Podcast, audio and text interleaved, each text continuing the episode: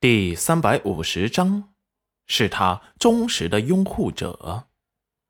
也难怪这些人想要快速找到玉皇，怕这里的灵气逐渐消失，大家都变成了普通人，失去了自己的身份和地位。所以寻找玉皇的心情很迫切。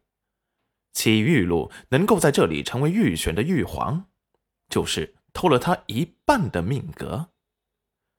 半年时间足以让他等待着他死去，再偷走他另外一半的命格。各大城主只认机星盘上的命格，到时候他会更难对付。戚云染和戚燕州吃过饭，对视一眼。就都吵着有些累了，要休息。侍女们都退了出去，屋子里只剩下了戚云染和戚燕州。等人走后，戚燕州快速的把门给带上，戚云染也打开了天眼，发现侍女是真的走远后，戚燕州才快速的画着偷听符。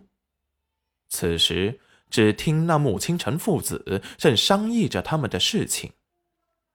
清晨，这两个人你是在哪里遇见的？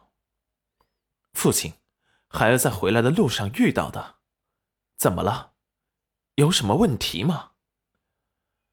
穆晨东眼神锐利。如果他真能治好你的病，那他就真的是圣医师。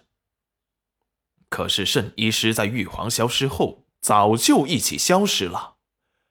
圣医师都现世了，可能玉皇真的要回来了。不过这两人刚巧出现，有什么目的呢？父亲的意思是，他们的到来别有用心。现在还看不出来，不过也要小心提防。要是他们有异动。嗯毕竟，自从玉皇消失后，代任玉皇可是早就觊觎寻乌城的东西，不然也不会给清晨你下了噬魂咒。这里的一切都是前任玉皇的，绝对不会让人抢了去。一定要等到真正的玉皇归来。况且黄莹。穆晨东父子心照不宣的看了一眼，戚云染收回符咒，符咒就在他的手中消失了。没想到寻乌城的城主还是他忠实的拥护者，当着他们的面却是很尊敬皇城的医师，怕是以为他们是皇城来的人。不过也能理解。寻乌城是盛产灵石的地方，必须要足够纯正的灵力，才能够产出品质好的灵石。他想要稳坐城主之位，就必须要有足够的灵气。只有他的天赋自带的空间灵泉，才能够维持整个灵域庞大的灵气运转。他们此行的目的是救出他身边的四大护法之一的洛河。他手上有他需要的焚石，可以重塑他的灵元。只要能够重塑他的灵元，他就可以重新修炼，也不怕会随时晕倒虚弱了。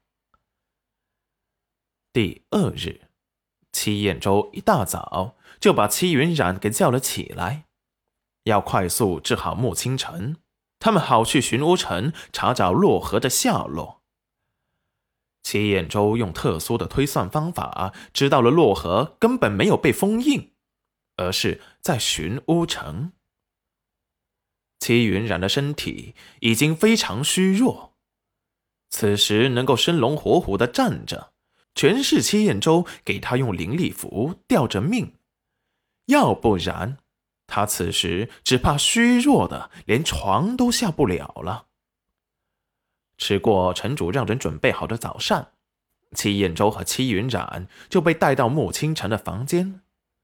此时他又比昨日虚弱了很多，感觉到有发病的征兆，戚彦州快速的上前，手中连画了三道符咒，打入了穆清晨的体内。